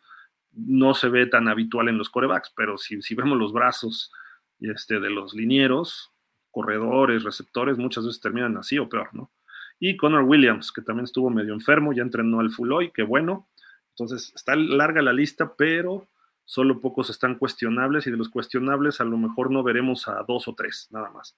De los seis, nada más a lo mejor nos perdemos a tres. Eso es algo positivo dentro de esto y mejor verlos guardando también, porque vienen, vienen otros dos partidos relativamente sencillos, pero después viene un cierre de temporada brutal. Entonces hay que también dosificarse. Y Washington, Solo cuatro jugadores, pero ya dos declararon fuera y uno, su mejor corner, el novato Emmanuel Forbes, no va a estar. Eh, tampoco era la defensiva Smith Williams, tienen problemas para ponerle presión al coreback. Creo que si no hay presión interna o no hay blitzes, creo que Tua puede tener un gran partido el día de hoy, y el día de hoy, el domingo, perdón, y puede sacar ventaja de esto. Los otros dos, bueno, pues si ustedes saben quiénes son, pues preséntenmelos porque no, no hay más, ¿no? Entonces, no está tan mal, repetimos, se espera que Miami gane ampliamente, también es así que está favorito nueve y medio puntos, se debe sacar ventaja de este partido. Voy a leer comentarios de todos ustedes. Déjenme ver dónde andábamos. Por acá. Dice Jorge Humberto, buenas noches caballeros, ¿cómo están? Ya 48 horas del juego, buenas noticias. Debo, al parecer ya tendrá más de, de Bon, más acción en el juego. Isaiah Wynn juega al igual que Terron, qué bueno pues, están cuestionables, no, no significa que jueguen. Y de Win no aparece nada, ¿eh? creo que Win todavía no. Dice, el coach Forrest Gump McDanny y sus divertidos comentarios sobre el juego dando a entender que debemos de ganar. Es bienvenido el positivismo, pero creo que no debería ser tan asertivo y egocéntrico. Al parecer, Chris Brooks sí podrá jugar en la temporada. Qué bueno, es positivo. Y lo de Pierre Paul, ¿por qué no ha aparecido en el depth chart del equipo? ¿Saben por qué? Al parecer. Y creo que entendí mal, pero al contrario, en el media, Big Fangio, según estaba en buena condición física y le preguntaron si jugaría y le dijo que es posible. No dijo probable, entonces no sé qué opinen. Yo no creo que juegue esta semana, Pierre Paul estaba en la escuadra de prácticas. Digo, sí estaría entrenando con los Santos, pero no es necesario esta semana. Mejor lo, vas preparando. Llegó por ahí del martes, miércoles, ya firmó. Entonces, que entrene esta semana, le das dos semanas de entrenamiento y ya lo activas. Ahorita debe estar en el equipo de prácticas, por eso no aparece en el depth chart. Eh, no sé, no he revisado, pero debe estar en la escuadra de prácticas, porque así lo firmó Miami además. Dice por acá, ¿qué saben ustedes el ex linebacker de los Colts y podría visitar la próxima semana, cierto. Lo leí en el Daily de Miami, pero los cornerbacks, ¿qué es posible? ¿Qué saben y qué opinan? Yo no he visto nada todavía de Miami. ¿eh? Visitó a Dallas y se fue sin contrato. Creo que estaban interesados en Philly y en Pittsburgh. Pero en Miami no he visto nada, pero qué bueno que tú lo ves y ojalá, ojalá y se haga. A mí me encanta ese linebacker. Necesita nada más buen cocheo. Y ya que le pongan donde él va a hacer bien su trabajo. Lamentablemente mandaría a la banca a Tyndall y a Long juntos. O sea, y hasta, uh, perdón, a, a, Baker, a Tyndall, a Long y vámonos, ya. Él es mejor que cualquier, que todos ellos juntos. Daniel Berry, yo, ¿cómo estás, Daniel? ¿Qué dices? Jorge Humberto, es porque es el deditos no aparece en el depth chart y que el juego de los Delfines contra Dallas podría cambiar de horario o día por lo prometedor del partido. Creo que sí se puede ser, ¿no cree, don Nicolas Cage? Pudiera ser, pudiera ser. Normalmente en diciembre buscan partidos más divisionales o de la misma conferencia, pero hay que ver a Dallas cómo le va a sus próximos partidos. Y este, Miami en teoría debe ganar sus siguientes tres, incluyendo el de este domingo, en teoría. Miami es mejor que Washington, Miami es mejor que Titans y Miami es mejor que Jets hoy. Entonces Miami debe ganar esos tres, estaría 11-3 y si se combina con dos derrotas de los Bills, ya tiene la división Miami. Eso sería muy positivo. Es más, hasta con una derrota, creo. Pero bueno, eso sería lo positivo de, Miami. Los Cowboys necesitan ganar la próxima semana a Filadelfia. Y obviamente necesitan que este domingo Filadelfia pierda con San Francisco. Con eso ya se igualarían. Entonces ese partido sí tendría una relevancia mayor. Si los Cowboys están empatados con Filadelfia, podría ser y obviamente necesitarían no perder más. Y Dallas tiene, recibe a Filadelfia y luego visita a Buffalo, si no mal recuerdo. Sí, visita a Buffalo y luego nos visita a nosotros. Después de nosotros también tiene un juego ahí medio difícil, recibe a, Detroit. Entonces puede ser, puede ser, aunque nos, pongan a lunes, pero no, no sé si es pidiendo se anime a hacerlo, ¿no? Y además Miami tiene el lunes con Tennessee en dos semanas. Entonces no sé, precisamente hicieron un movimiento del juego de la semana 15, era Kansas, no es cierto, era, sí creo que era Kansas, Nueva Inglaterra, y lo sacaron del lunes y lo echaron al domingo y metieron el de Seattle contra Filadelfia. Porque pues, ese juego de Nueva Inglaterra, Nueva Inglaterra nos acaba de ver a todos, hasta los que los odiemos, eh, no esperábamos que estuvieran tan mal, ¿no? O sea, queremos ganarles a un equipo bueno, no un equipo tan malo, ¿no? Entonces lo sacaron de lunes. Es la primera vez en la historia que se da. Eh, hicieron flex este año la NFL con ESPN para poder tener mejores juegos en lunes. Entonces creo que por ahí va. Puede ser, puede darse. ¿eh? Esto se anunciaría yo creo que la próxima semana o sí, porque esta semana se está anunciando lo de la 15. Tendría que ser la próxima semana, entre martes y miércoles, una cosa así a más tardar. Panzanito Barriga, buenas noches Gil, el domingo se gana 42-10, ya basta de que tú tenga errores, a partir de este juego ya debe tener mejores números, para llegar lo mejor posible a los playoffs. Saludos. Eh, mira, si tiene errores ahorita, no pasa nada en realidad, como contra Jets. A pesar de las dos intercepciones, era preocupante que los Jets revivieran, ¿no? De un partido que los traíamos dominados. Pero sabíamos que íbamos a ganar. O sea, ajustas, haces tus pases, haces tu, plan de juego en la segunda mitad y barrías a los Jets, lo cual ocurrió. Creo que puede pasar lo mismo contra Washington. Yo sí creo que puede ser un marcador escandaloso y debería Miami tener un marcador escandaloso ahorita otra vez. Ya Miami no es el líder en puntos, ¿eh? ya nos rebasaron los Cowboys. Los Cowboys están en casi 33 puntos y Miami está casi en 31 por partido. Y eso que Miami metió 70 en un partido. Si le quitamos esos 70, digo, aún así quedaría arriba del promedio, ¿no? Porque lo lógico es que hubieras ganado 35 10, 35 20. Eso fue un accidente favorable para nosotros, ¿no? Pero eh, le quitas 35 puntos a ese promedio y pues a lo mejor te hubiera bajado un poquitín lo que tenemos, estaríamos entre los líderes. Pero bueno, Miami necesita otro partido de 40, sí. Sería muy bueno sumar otro partido, otro cuarentón, sí, sin duda. Estoy de acuerdo contigo. Dice también por acá, ¿qué opina? ¿Y cree que podría cambiar también el horario del de Cuervos contra Dolphins? ¿Cree que puede hacer que cambien dos juegos de horario y ya consecutivos? Ojalá sería bueno. Creo que más es ese de, yo creo que vería más el de Baltimore, ¿eh? que cambiara de horario. Pero habría que ver quiénes están el lunes, ese lunes. Déjame checar porque este eh, dependerá también si puedes sacar ese juego de lunes o no. Eh, si el de Miami-Baltimore supera al, juego que esté potencialmente ese lunes, a ver, déjame ver. Miami-Baltimore juega en la semana 17. Es Green Bay-Minnesota. ¿eh? A lo mejor ahí se están disputando un comodín. Entonces sería difícil. El de Miami es a las 12, ese, ese del 31 de diciembre. Entonces, no sé, digo, habrá que ver si, si Minnesota se cae. Green Bay viene subiendo y Minnesota viene bajando. Entonces, a lo mejor Green Bay toma su posición y ese partido a lo mejor ya no representa nada, pero para ese nos faltan tres semanas. El día del de Miami contra Dallas, el juego es a las 3 en domingo, difícilmente van a mover ese. A lo mejor lo pudieran mover al de la noche, que son los Patriotas contra Broncos. Patriotas Broncos es el de la noche.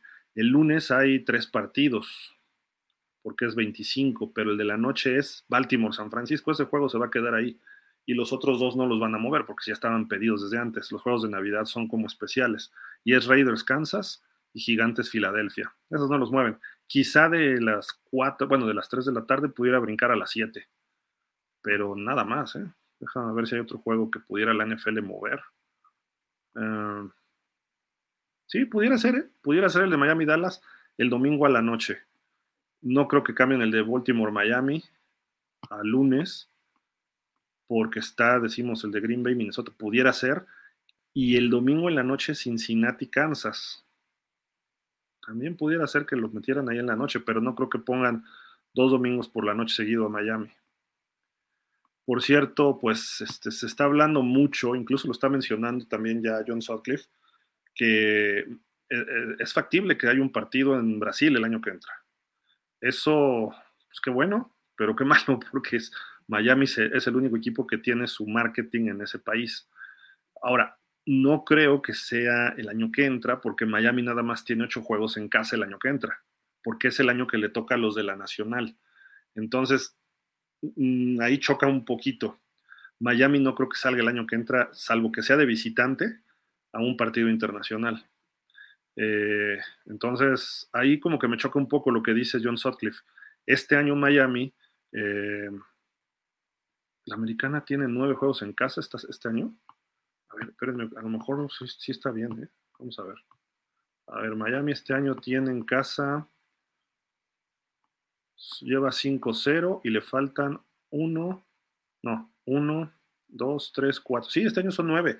Este año la americana, todos los equipos de la americana tuvieron la oportunidad de escoger un juego internacional por ese noveno juego. Entonces el año que entra Miami solo que vaya de visitante. Pudiera ser que algún equipo lo elija, a lo mejor dice, no sé, San Francisco, no sé, el equipo que Miami vaya a enfrentar, que diga, bueno, pues yo sí, normalmente de la nacional, no creo que de la americana, de la americana no van a soltar un juego de casa si nada más tienen ocho. Precisamente la semana nueve o el juego nueve en casa lo alterna la NFL para que se mueva así y además para que no pierdas un juego en casa cuando tienes ocho. O sea, de cajón cada año, cada equipo de la NFL tiene sus ocho juegos en casa, más uno extra. Entonces, eh, eh, uno extra cada dos años. Entonces, solo que vaya de visitante, entonces no pasa nada. Probablemente la NFL diga, bueno, pues de visitante vas contra un equipo de la Nacional. Creo que el año que entra nos toca no sé si sea la, creo que es la división oeste. ¿eh?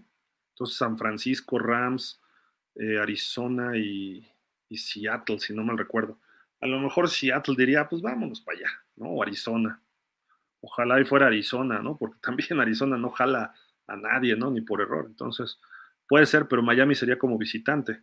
También se habla de Madrid, del Santiago Bernabéu, y también Miami tiene su juego en casa. Ahora, jugamos, no, el año pasado fue contra la Norte. Chicago también tiene su marketing en España. En España solo hay dos equipos, Chicago y Miami.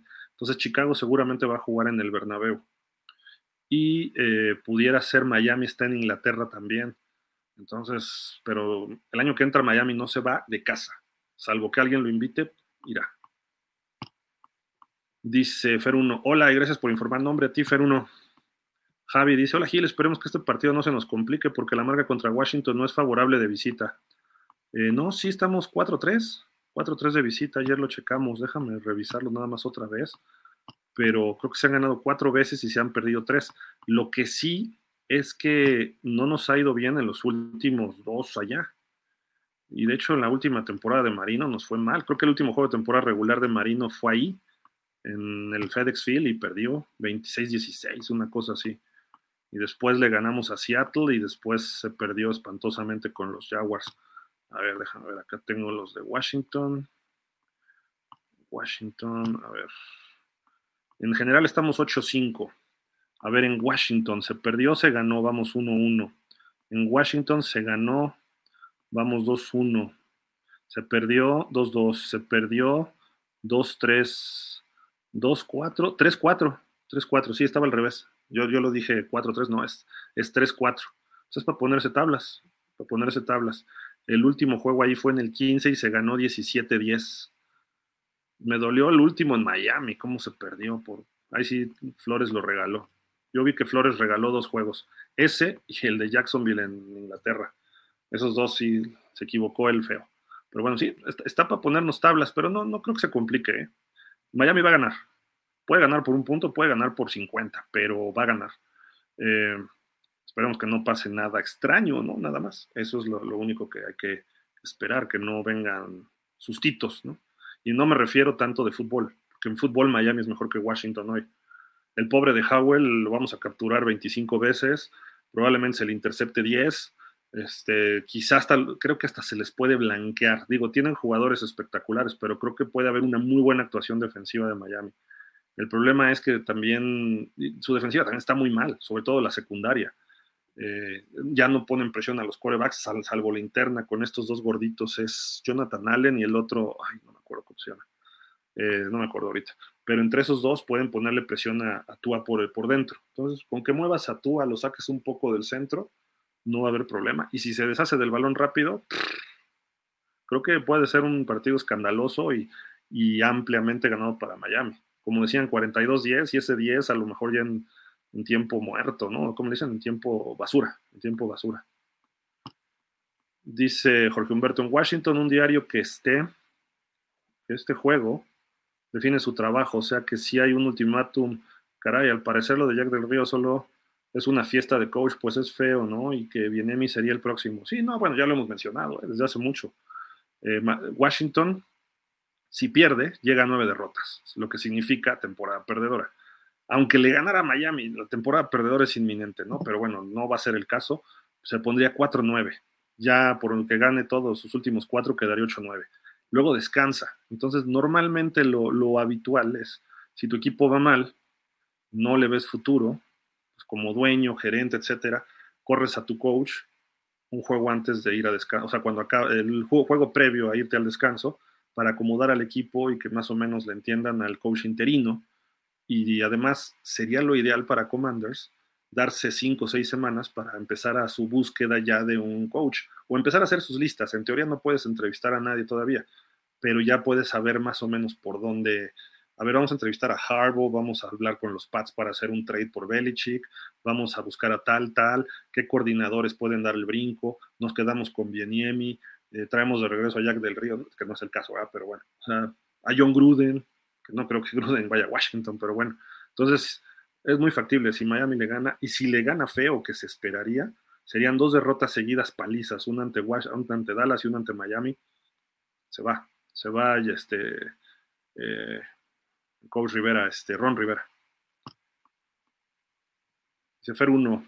Creo que ganará comandantes, ya les toca. Lo de Dolphins es una fantasía más, no se dejen engañar. You got this vibe, broma. No, mira, si Washington fuera el Washington de los ochentas, pues sí te diría está muy difícil, pero ahorita, ahorita no, no, no hay, no hay Fer 1. ¿no? Dice el Jorge Humberto Corge de los Comanches. Otro al parecer, Emmanuel Forbes, lo mejorcito de corners que tiene y no juega. Caray, espero no nos engolosinemos. Touchdown o field goal sin confiarse. No vayan a adelantarse y no vayan a hacer de esos juegos donde parece paliza y nos sale el tiro por la culata, porque si no son tan buenos, pero su quarterback no es malo y sus receptores McLaurin y su novato corredor, o sea que nada de creerse. Brian Robinson corre bien, y eh, este, el otro cuate, Antonio Gibson. Pero McLaurin y hay otro receptor ahí, este, Curtis Samuel, su cerrado, este Logan, ay, este, también tiene con qué. ¿Nos pueden hacer daño por aire? Sí, pero eh, hacen muchas yardas por aire. Es el líder de yardas, Sam Howell, pero no ha descansado. Tiene 12 juegos y todos los quarterbacks tienen 11 y apenas lleva 100 yardas, 200 arriba de Josh Allen y de Tua, que ya descansaron. Ah, no, Josh Allen descansa en esta. Entonces Tua muy probablemente los rebase esta semana. Con 250, 300, pum, Tua se pone de líder otra vez. Y ya casi, y después de esta semana nada más descansan otros dos equipos. Y después de la semana siguiente ya no hay descansos. Entonces, ya y, además es el más interceptado junto con Yoshito, es el más capturado o de los más capturados. Entonces, yo creo que Miami, Bradley Choff, Wilkins, Van Ginkel, eh, incluso blitzes de Long y de Baker pueden hacerle muchísimo, muchísimo daño a Sam Howell. Y le, si, si, no se logran muchas capturas, va a haber muchos pases interceptados. Igual hasta de las dos, ¿no? O sea, Dallas les hizo eso y terminaron haciendo un pick six y presionándolo y los apalearon cuarenta y tantos, ¿no? O sea, una cosa así. Creo que Miami puede, puede repetir eso y sin necesidad de hacer un gran juego ofensivo. Por eso digo yo que Tyreek hay que explotarlo para que le tenga 250 yardas. Es más, que llegue a las 2000 este partido y después ya este, lo mandas a jugar a repartir el balón, ¿no? Dice Jorge Humberto, y no dejar que el equipo contrario crezca y que sigamos ganando, no burlarse para que el equipo contrario no nos vaya a querer lesionar o hacer cosas sucias. Pues sí, puede ser. ¿Qué está pasando? What's going on, Gil? ¿Cómo estás? Refugio, ¿qué dices? Buenas noches, señor Gil. Saludos a la pandilla. Anton I love you, Javi Bailoa, Thompson, Rolka, Fernando hacia Ingrid, el coach Polo, Alkermike y a Tony Montana. Éxito. Y esperemos que nuestro equipo logre la novena W y que vayamos en un camino de los playoffs y que nadie salga lesionado. Dolphins y Fins up. Sí, correcto. Refugio dice, mi mamá está llorando sobre el, el hombro de Dan Marino. Eh, ellos estaban ahí para mí, para mi familia. Eh, voy a estar mucho más fuerte como persona, dice. Eh, voy a... ¿Qué estamos hablando, Refugio? Va a ser un largo proceso, pero sé soy un luchador y voy a seguir peleando. Ah, de Jalen Phillips, sí, sí, sí. Sí, esto salió desde la semana, correcto. Dice Jorge Humberto, por último, mi pronóstico es Dolphins 56-23 a Washington por la cantidad de lesiones que tiene Washington. Go Dolphins, sí, algo, es más, 70, ponle 70, hombre. no, no, no, hay que verse, este, no hay que verse temerosos. 70 otra vez. Alguien dijo 77-0, pues órale, 11 touchdowns. Ricardo Alonso La Gil, después de ver cómo Don McNeil intentó y falló el tacleo a Riggins, lloré de coraje, tenía nueve años, ahí fue el último clavo en el ataúd de los Delfines en ese Super Bowl 17. Ya somos dos, todavía lo sigo llorando. Dice, fue el famoso año de la huelga, creo que fueron solo nueve partidos y dos de ellos con esquiroles, ¿no fue así, Gil? No, los esquiroles fue en el 87, este fue en el 82. Eh, de las dos derrotas, una de esas derrotas debió haber sido empate de Miami, eh, porque fue lo del, carrito de nieve en Foxboro, que metió a Ron Meyer, el, señor este del carrito, limpió el campo y nos metieron el gol de campo y nos ganaron 3-0 una nevada espectacular ahí en Foxboro y en Boston. Y la otra derrota no me acuerdo con quién fue. En playoffs se jugó un playoff especial, le llamaron Super Bowl, finales del Super Bowl, algo, tuvo un nombre ese año, ¿no? Algo así. Y calificaron 8 de 14 equipos. Miami fue el sembrado número 2 de la americana con 8-1 quedaron los Raiders de Los Ángeles en aquel tiempo, luego Miami 7-2. Y lo que fue genial es que en ese 82, en la primera ronda, Miami le puso una paliza a los Pats. Y se desquitó del carrito de nieve en, digamos que cuartos de final de la americana. En semifinales, le pone una paliza a los Chargers, que se desquitó del año previo, que había sido el Epic in Miami, ¿no? Aquel juego de tiempo extra y todo ahí en el Orange Bowl. Y nuevamente en el Orange Bowl, Miami les ganó 34-13, o sea, sin problema. Y luego en la final de los Jets eliminaron en la otra semifinal a los Raiders. Eh, les ganaron un juego muy cerrado. Fue, si no me recuerdo, fue el, juego donde Lyle Alzado le arranca el casco a uno de los Jets y se lo avienta, ¿no? Eh, y quedan ahí los Raiders tendidos.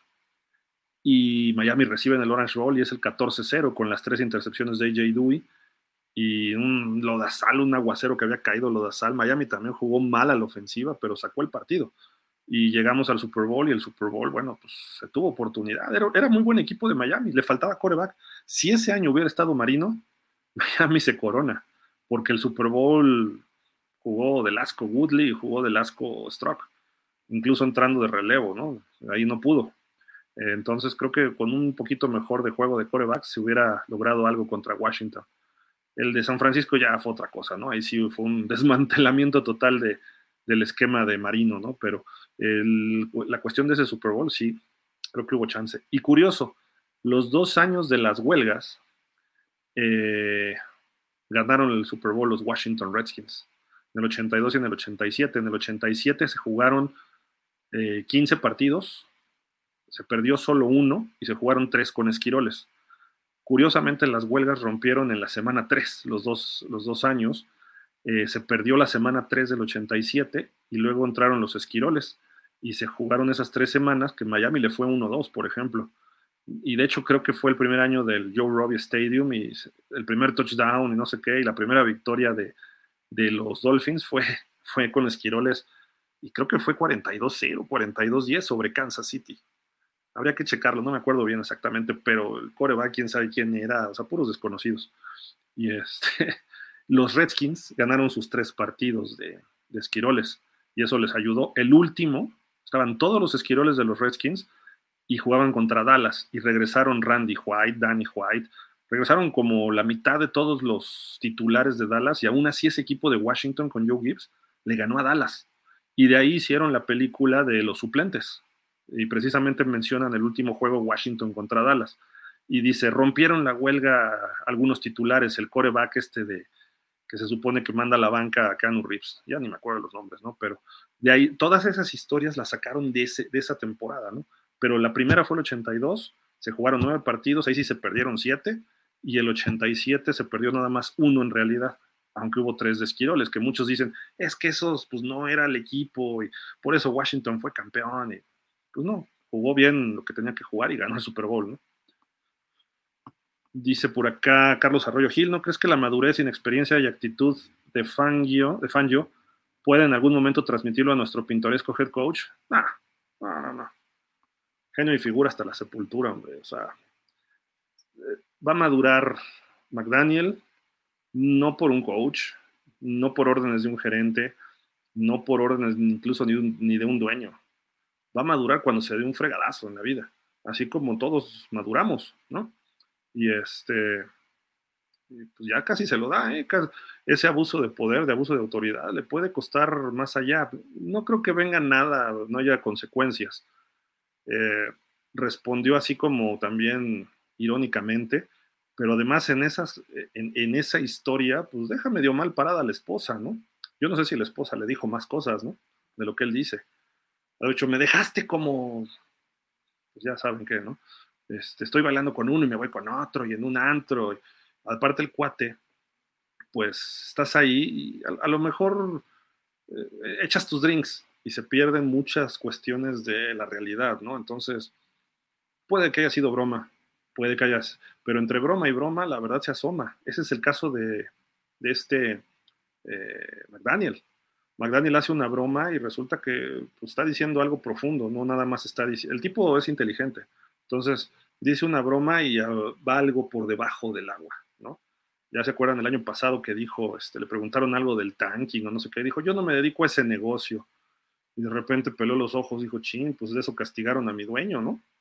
Entonces, como que también de repente se va, se va, se, se pierde, ¿no? Entonces, madurará, muy bien decía mi papá, mi padre, decía, eh, la juventud o la inmadurez es la única enfermedad que se cura con el tiempo. ¿Y el tiempo qué te da? Pues te va presentando las pruebas que tienes que ir superando. Y a veces sabemos gente de 50 que no hemos madurado, y a veces hay gente de 15 que ya es muy madura. En fin, no es ley, ¿no? De cómo maduren las personas. Entonces, hay chavitos que son bien maduros y hay adultos que son bien inmaduros. Este cuate ya le pega a los 40 y pues, se ve como un chavito de 17, 18, se viste como un chavito de 15 años. Yo creo que cree que va a una beach party o algo así cada domingo. Está viviendo el sueño de su vida. Sí, qué bueno, qué padre, ser coach del NFL, etcétera. Y le está yendo bien, el tipo sabe de ofensiva y todo, qué bueno.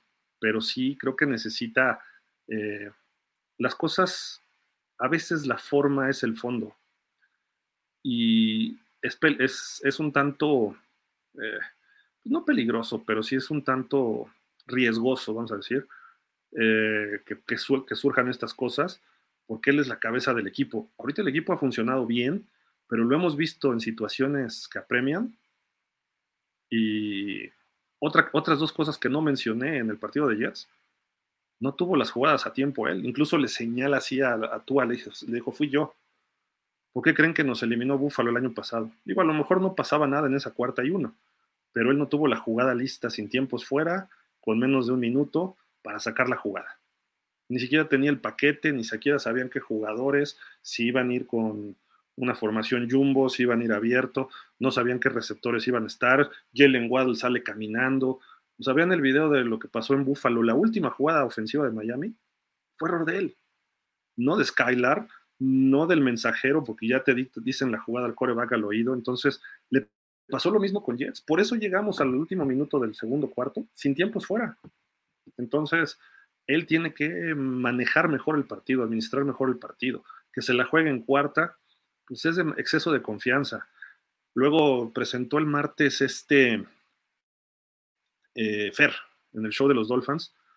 La Miami es el peor equipo en tercera y uno y cuarta y uno contrastando con el mejor equipo del NFL ahorita, que es Filadelfia, tercera y un, es más, tercera y tres, y meten el touch push y lo hacen. En cuarta y tres y lo hacen. Yo no he visto un touch push que no funciona. Así. Y Miami no puede ni siquiera hacer una directa en cuarta y uno. Y eso que tenemos un fullback bueno. Y eso que tenemos alas cerradas que se supone que bloquean. Por eso cortaron a Gesicki, ¿no? Este, todo el mundo decía que traigan a Sackerts. Pues está más viejo. Eh, no bloquea, igual que Gesicki, y ya tampoco atrapa como atrapaba con Filadelfia cuando fueron campeones. Entonces, pues, no le veo el caso. Entonces, si te vas a traer un, ala cerrada bloqueador, tráete un ala cerrada grande y fuerte, como el que tiene Pittsburgh, que mide dos metros y pesa 130 kilos y corre no sé qué velocidad. Eso es lo que deberían hacer. Pero tampoco. O mete a Wilkins de fullback, como lo hacía Flores. O metes Mighty a hacer el Titan Screen o sea, tú lo sacas y metes este, como coreback a Smitey y haces el touch push. Pero según, según Greer y según McDaniel, tenemos una línea brillante. Y luego los números, viene un maquillaje, pero ni siquiera de película de México, sino de película de Hollywood. Así un maquillaje tipo Alien y Depredador que nos maquillan lo mal que está nuestra línea ofensiva. Entonces dices, tercera y una y no podemos. ¿Por qué? Es que lanza pases y, son incompletos. ¿Por qué tienes que lanzar un pase cuando vas por una yarda? Hasta un coreback chiquito como tú, detrás de tu centro y tus gares, haces el primer 10 en una yarda, nomás te dejas caer hacia adelante, das un paso y te avientas hacia adelante y tus gordos deben vencer a sus gordos y entonces avanzas.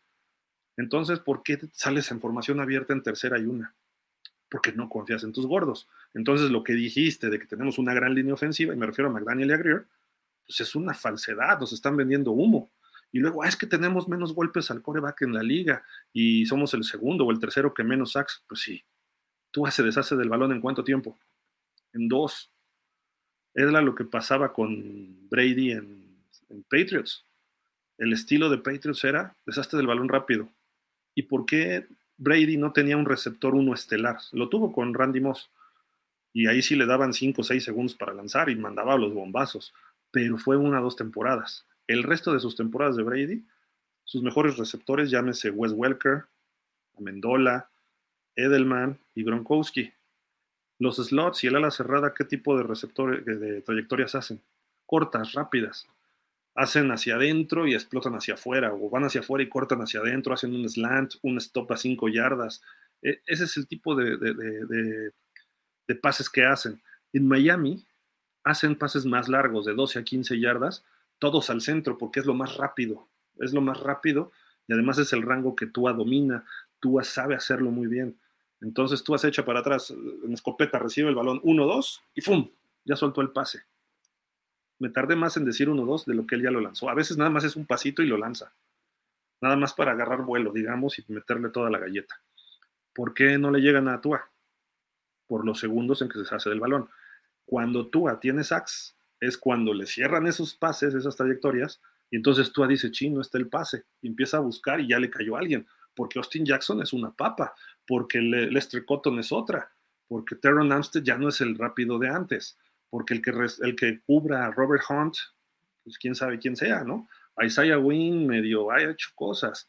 Entonces empieza a ver a la línea y Connor Williams es el mejorcito, ¿no? Eh, Aikenberg, pues digo, tuvo 33 este, jugadas contra los Jets y cero sacks. Y dices, bueno, ¿cómo lo hizo para 33 jugadas si hubo 30 pases de Tua?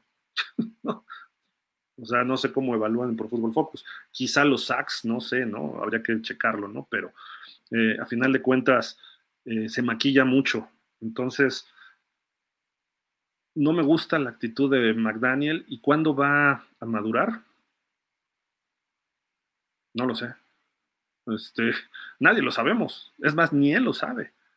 Él, él debería madurar cuando entienda que está en una posición donde estuvo el coach más pulcro, el más eh, congruente, el más íntegro que ha habido en la NFL. Bueno, ha habido muchos muy buenos, pero Tua, Tua, Shula, perdón, ha sido ese, ese, ese head coach.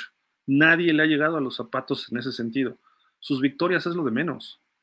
Que sea el que más victorias tiene, who cares, ¿no? Lo que tuvo Shula era una integridad brutal, brutal, ¿no? Eso, eh, su comportamiento, eh, sí sonreía, sí festejaba, pero donde debe ser.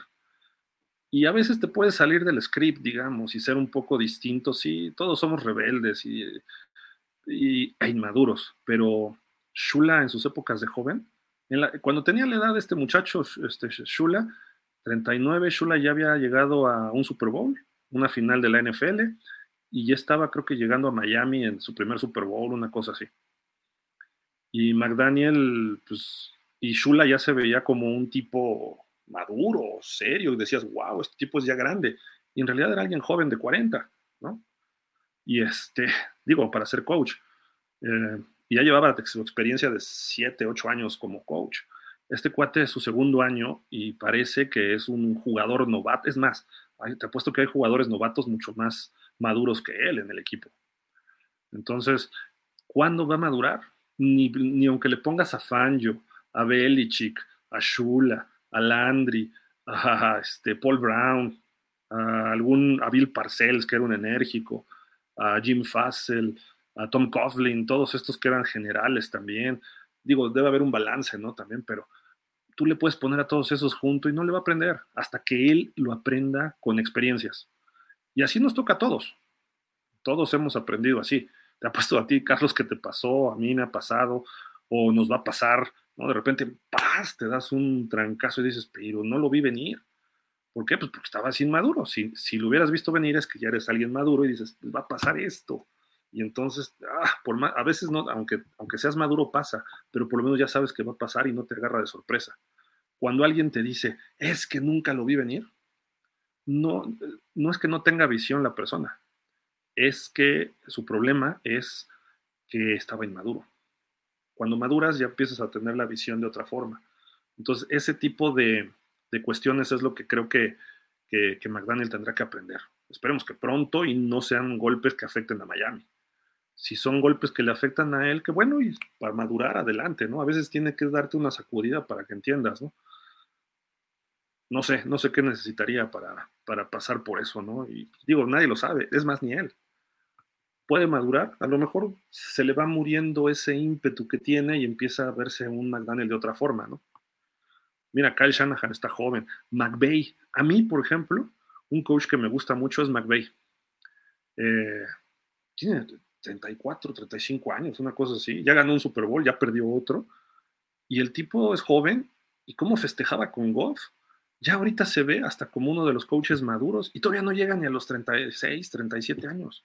Y, el tipo se ve muy centrado y dice, sabe de fútbol eh, y, no hace, se casó con una chava muy formal, ya va a tener un bebé, vive bien, lidera bien, lidera, perdón, no sé si lidera, lidera bien a su equipo, ya los hizo campeones, puede tratar gente más grande que él como Stafford, quizá Aaron Donald, no sé cómo ande de edad con él, eh, y tiene una franquicia también histórica como los Rams.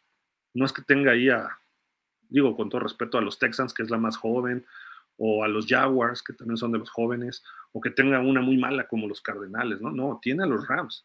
Entonces, digo, creo que la madurez no tiene que ver con lo que sepas, sino en tu forma de actuar, obviamente, ¿no? Y pues ojalá y pronto. Por más que le digas a alguien, madura, ¿no? Así como de broma, ya crece niño. Pues sí, estoy creciendo, papá, ¿no? De tamaño, pero a veces acá o, acá en el corazón es donde no crecemos, ¿no? Ricardo Alonso Pérez, qué padres anécdotas, Gil, éxito para nuestros Dolphins y descansen todos, amigos. Sí, buenas noches, ya vamos a dormir. Dice Víctor Manuel Martínez, buenas noches, Gil, y a todos los Dolphins. Saludos, amigo, igual, Víctor Manuel.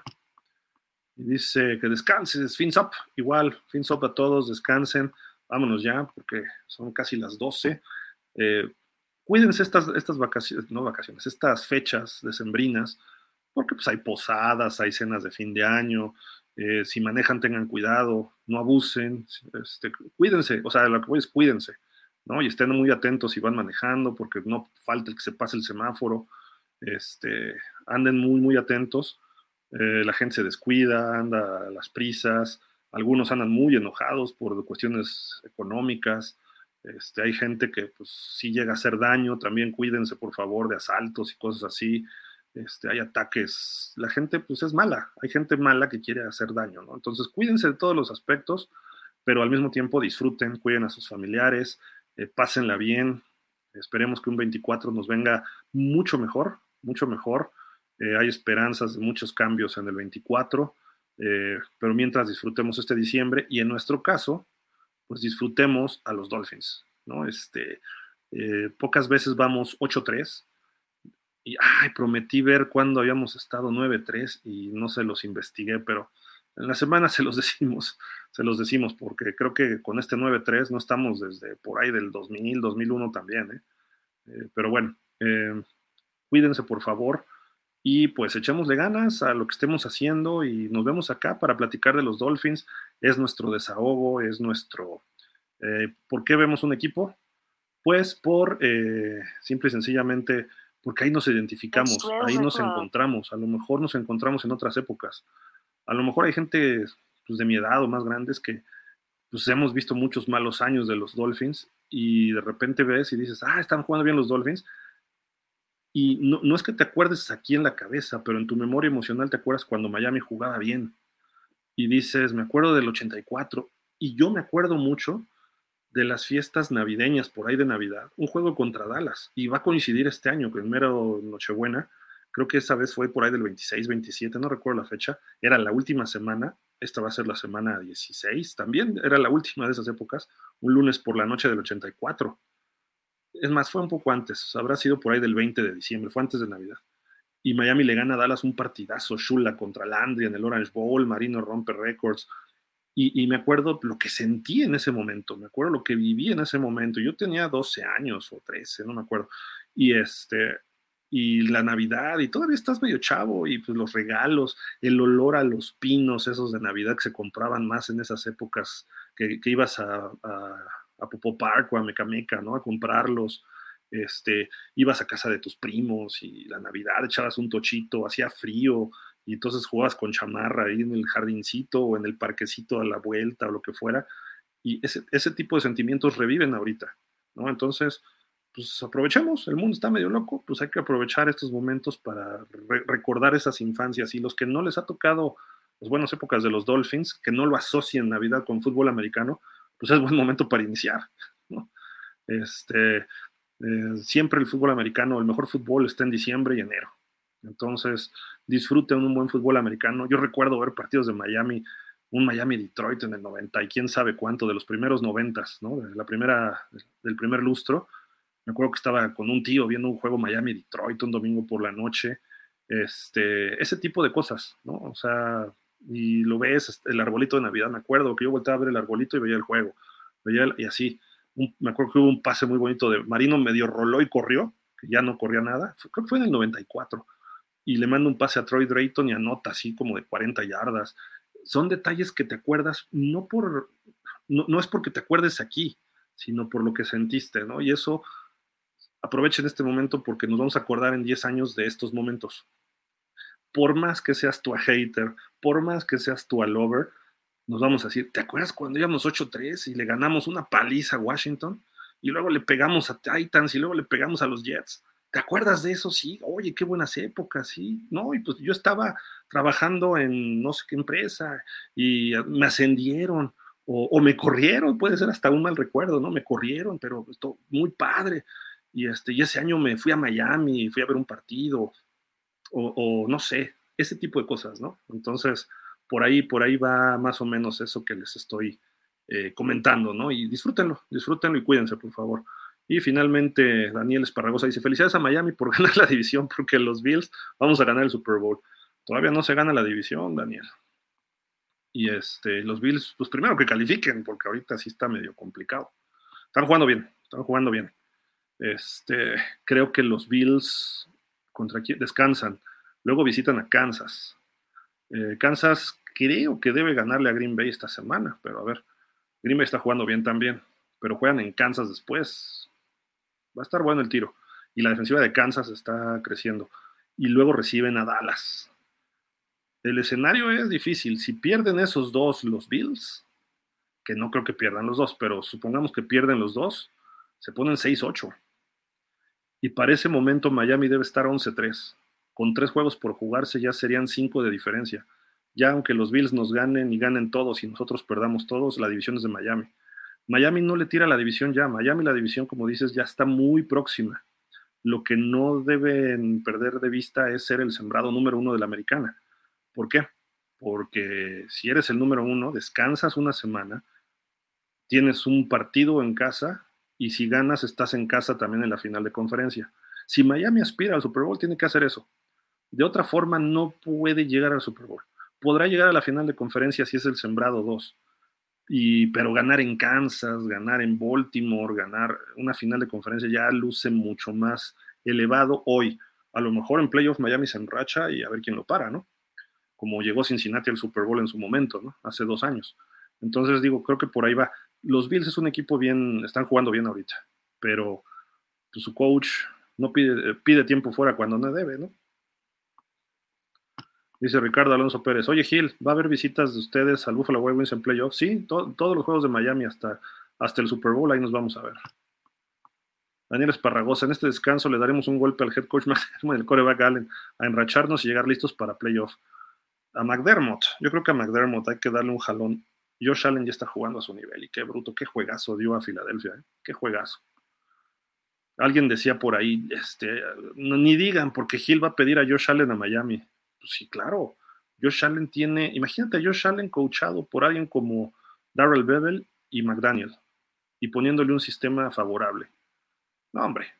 O sea, es, es un coreback que yo quisiera coachar por su paquete de habilidades y de skills o como se diga, habilidades. ¿no? Este, te lanza lo que quieras desde donde quieras, te hace jugar con las piernas, te puede manejar el RPO, te puede manejar un sistema tradicional, puede lanzar desde la bolsa, puede lanzar corriendo, te lanza el pase, el quick out de 4 o 5 yardas, te manda el escape, te manda el bombazo de 70 yardas ah, y lo pone en las manos, te manda una línea de 50, tipo lo que mandaba Marino. Y tiene movilidad, Marino ya no la tenía. Es más bien como él, güey. Hay que afinarlo, hay que afinarlo. Y cuando estuvo afinado, tuvo temporadones. ¿Y quién lo manejaba? Brian Dable. Ahorita ya con este Joe Brady, antes con este cuate eh, Ken Dorsey, pues no, se, perdió. Creo que se perdió el año y medio que estuvo con Ken Dorsey y ha ido bajando. Ahorita dos juegos con Joe Brady y de repente, mira, ¡pum! ya está otra vez en, en su nivel. O sea, a ese nivel está Josh Allen. Yo creo que Josh Allen no necesita muchos jalones de oreja, nada más abusado aquí y ya. Chécale esto. El cuate es, es para ser un MVP, no sé si esta temporada, pero tiene el potencial de ser MVP. Mientras McDermott no pida tiempos, o sí pida tiempos, pero bueno. Se Refugio García. Uh, dice los cinco deals de ensueño para los Dolphins que quisieras que ocurrieran antes de los playoffs. Pues no puedes hacer trades ahorita. Ya la época de trades ya, ya pasó. Pero si, si, vas a firmar a alguien, fírmate a Shaquille Leonard, linebacker. Nada más. Es, es, el único que le falta a Miami. Dice por acá Daniel Esparragosa, dígale a mi hermano que le va a Miami, que invite a la comida y que no llore, porque Miami no, va, no pasará más que el divisional. Bueno, puede ser, puede ser. Digo, adentro cambian muchas cosas, ¿no? Pero obviamente, este, pues dile que, que se vale soñar. Mira, en Buffalo han estado en Super Bowls, en Buffalo, bueno, llegaron a cuatro y los perdieron seguidos. Eh, ya hace un dos, tres años estuvieron en la final de conferencia. Miami, no quiero decir los años, pero hace un buen rato que no está en ninguna de esas instancias. Buen rato. ¿no? Entonces, pues si ahorita existe la posibilidad, no, no, no se la quites, es tu hermano, no seas así déjalo soñar y que se valga y pues ya el año que entra será otro borrón y cuenta nueva, a ver cómo le va a los Bills a Miami.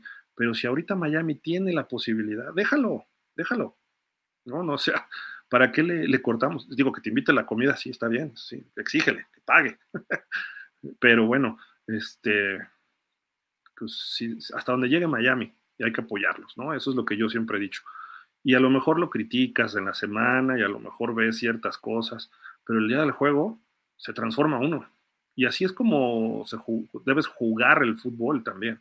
En la semana te, autoanalizas, te criticas, tratas de mejorar lo que hiciste bien, lo que hiciste mal, eh, le haces caso a tus coaches, trabajas más fuerte, este, te rehabilitas, en fin, todo lo que tengas que hacer para estar listo el domingo. Y el domingo, si, si el miércoles te peleaste con alguien del equipo, el domingo es tu mejor amigo a ese grado ocurren los cambios en el fútbol y eso es maravilloso. Entonces, pues por ahí va.